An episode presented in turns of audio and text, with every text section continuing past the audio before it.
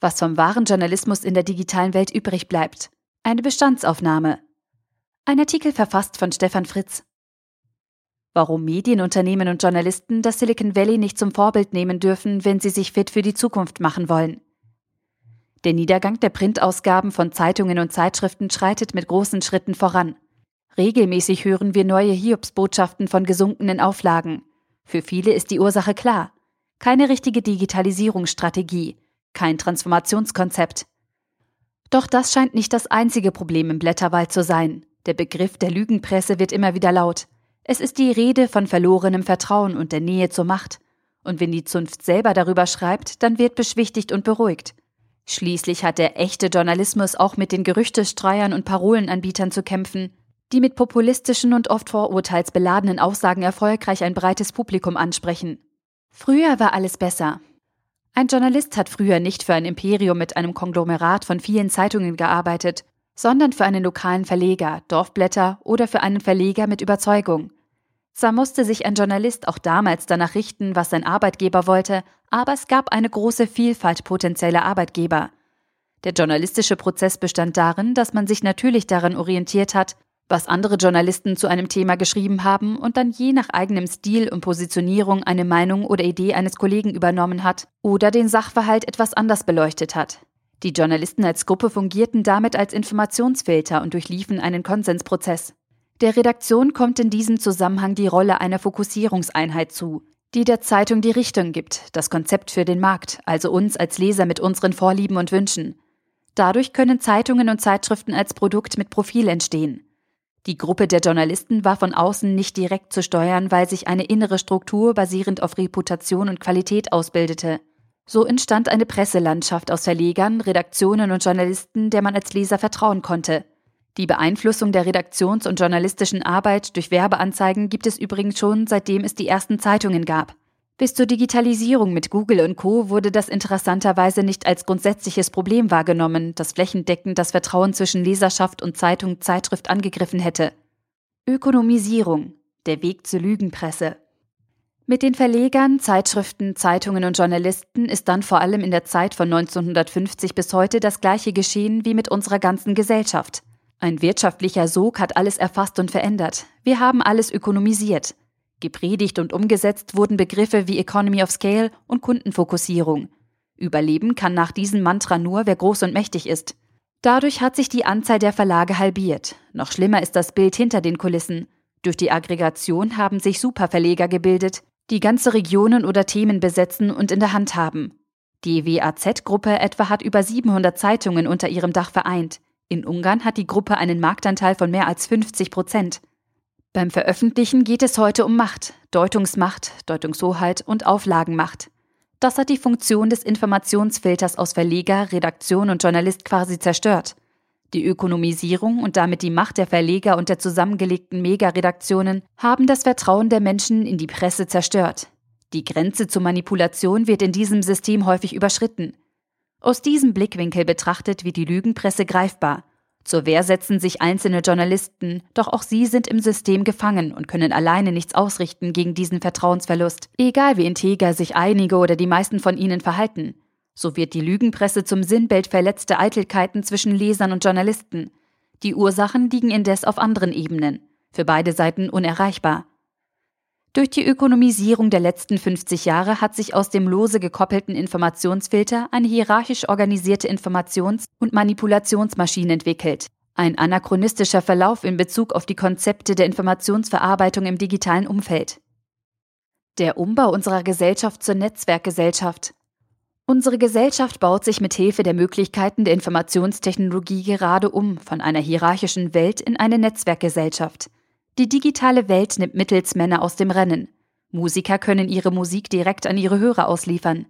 Zwischengeschaltete Institutionen wie Label und der Großhandel sind nicht mehr erforderlich. Auch bei Büchern ist dieser Trend zu erkennen. Self-Publishing lässt klassische Buchverlage außen vor. Die Digitalisierung verkürzt die Wege. Mittelsmänner und ehemalige Gatekeeper der hierarchischen Welt werden überflüssig. Das nennen wir Disruption. Die Spezialisten für digitale Disruption sitzen im Silicon Valley. Sie können Märkte zusammenbrechen lassen und Auserwählte zu neuen digitalen Gatekeepern und Machtinhabern ernennen. Bei diesem Umbau der Gesellschaft bleiben nicht nur Mittelsmänner auf der Strecke, Auch etablierte Modelle zur Vertrauensbildung und gesellschaftlichen Konsensbildung gehen verloren. Und weil diese für die neuen digitalen Geschäftsmodelle erstmal nicht so wichtig sind, hat sich das Silicon Valley noch nicht um Ersatz gekümmert. Das ist eigentlich auch gar nicht nötig, denn auch wir als Gesellschaft haben ein neues Mantra. Aufmerksamkeit, die Ökonomisierung der Gesellschaft. Nicht nur Firmen und Organisationen unterliegen dem Ökonomisierungswahn, auch wir Menschen vermessen uns selbst. Quantified Self ist der sichtbare Megatrend. Eher im Verborgenen hat die Netzgesellschaft noch ein anderes Mantra eingeführt. Aufmerksamkeit. In einer Welt mit einer zunehmenden Anzahl von Kanälen und der totalen Reizüberflutung geht es vor allem um Aufmerksamkeit. Haben früher Zeitungsanzeigen und Leuchtreklamen in anonymer Form um unsere Aufmerksamkeit gerungen, so gehen die Protagonisten heute individuell und perfide vor. Abgestimmt auf persönliche Interessen wollen alle unsere Aufmerksamkeit. Gemessen in Wahrnehmungsminuten kommen wir alle ganz persönlich in diese ökonomisierte Welt.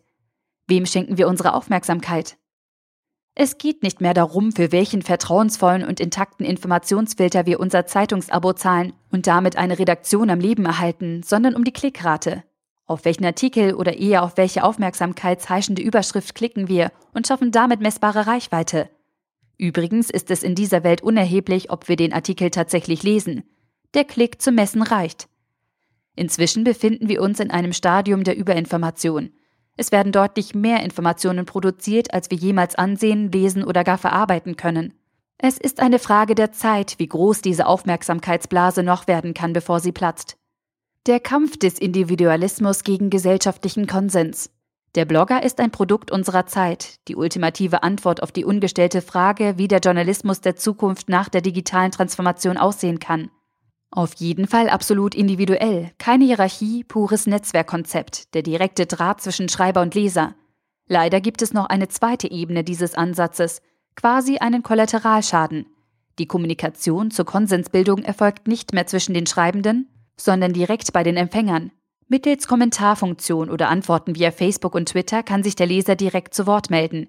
Aber entsteht so gesellschaftlicher Konsens, wenn jeder plappern kann und darf, was er will? Entsteht so Vertrauen? Ja, viele Blogger haben eine treue Gefolgschaft, einige in der Größenordnung von großen Zeitungen. Aber Vertrauen zu Individuen ersetzt keine Konsensbildung, keine vertrauensvolle positive Filterfunktion. Blogger sind also nicht vollständige Antwort auf den Journalismus der Zukunft. Und? Auch Blogger kämpfen um Aufmerksamkeit, um Klickraten, um Reichweite.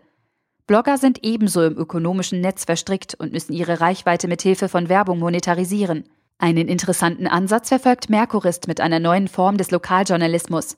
Statt nachrichtenorientiertem Journalismus gibt es hier gemeindeorientierte Berichterstattung, die von den Lesern mit initiiert und vorangetrieben wird. Wir sollten beobachten, wie sich dieses Konzept entwickelt und selber darüber nachdenken, wie wir die früheren Filterfunktionen der Journalisten in die neue digitale Welt transformieren können. Der falsche Ratschlag? Multichannel. Ein Hype aus der digitalen Welt heißt Multichannel. Redaktionen und Handeltreibende sollen auf allen Kanälen verfügbar sein. Den Zusammenhalt zur Channel-Orchestration gewähren. Dafür geben Verleger Rechte an ihren Artikel zur Vermarktung an und über andere Kanäle ab.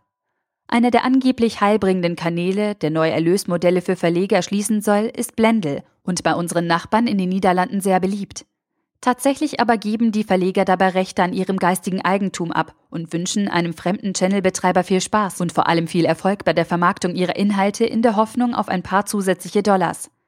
Der richtige Rat für Verleger kann daher nur One Channel heißen, denn es geht um eine einzige Verbindung von demjenigen, der den Content erzeugt hat, zu seinen Nutzern. Ein anderes Wort für die Ein-Kanal-Strategie ist Plattformmodell. Richtig erkannt und umgesetzt hat dieses Konzept Amazon im Bereich Bücher. Es geht nicht darum, ob ein E-Book, ein Hardcover oder ein Hörbuch besser ist. Es ist unerheblich, welches das favorisierte Medium oder der favorisierte Kanal in einer individuellen Multichannel-Strategie ist. Es geht darum, dem Buchleser einfach alle Kanäle anzubieten, und zwar zu einem Preis. Und dann kann der geneigte Buchleser sein Lesevergnügen anfangen auf dem Sofa mit der Hardcover-Ausgabe, im Auto als Hörbuch weiterlesen und im Flieger auf das E-Book zurückgreifen. Russ Grandinetti, bei Amazon verantwortlich für das E-Book-Geschäft, hat das im Interview mit dem Spiegel klar formuliert. Amazon bespielt die verschiedenen Kanäle selber und bietet damit ein homogenes Plattformkonzept für seine Bücher und auch den Musikbereich. Dass es sich bei Amazon nicht um eine faire digitale Plattform handelt, ist ein anderes Thema.